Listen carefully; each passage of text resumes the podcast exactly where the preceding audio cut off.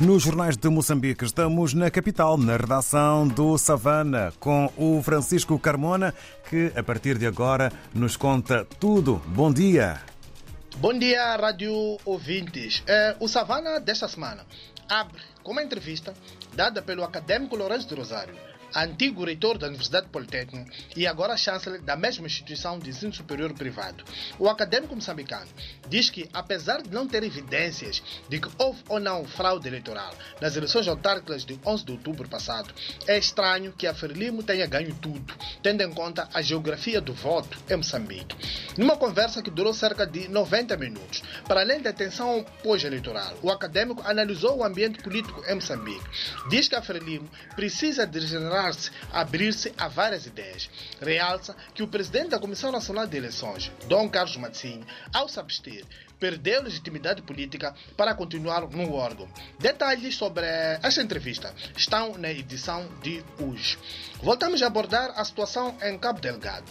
É que desde a segunda quinzena de outubro último, que os Al-Shabaabs, como são localmente conhecidos, os insurgentes, que protagonizam ataques há mais de seis anos no norte de Moçambique, estão a se desdobrar para o sul daquela província, instalando incertezas à porta de Pemba, a capital provincial. Pormenores também deste assunto estão eh, nesta edição. Continuamos a seguir os julgamentos das dívidas ocultas em Londres.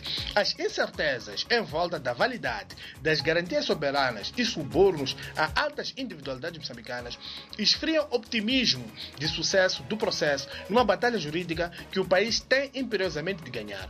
A Privivest a empresa naval, no centro do escândalo, aparenta assentar a sua estratégia de desgaste baseada no argumento de que forneceu os equipamentos solicitados, ajudou a assegurar financiamento de instituições bancárias de grande reputação e que, acima de tudo, não pagou subornos.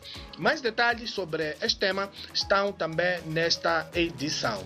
Retratamos também a polêmica sobre o feijão boer em Moçambique, numa altura em que pelo menos 150 mil toneladas da leguminosa estão retidos nos portos moçambicanos à espera da autorização das alfândegas para sua exportação para a Índia, provocando um agravamento de preços naquele país asiático.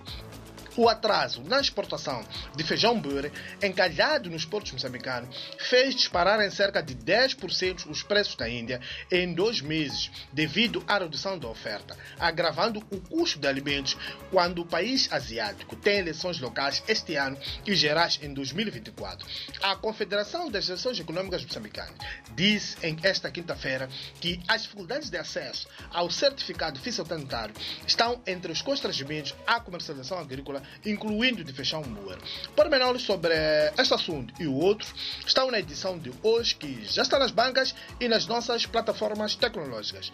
Bom dia e um abraço de Francisco Carmona, a partir da redação do Savana, em Maputo.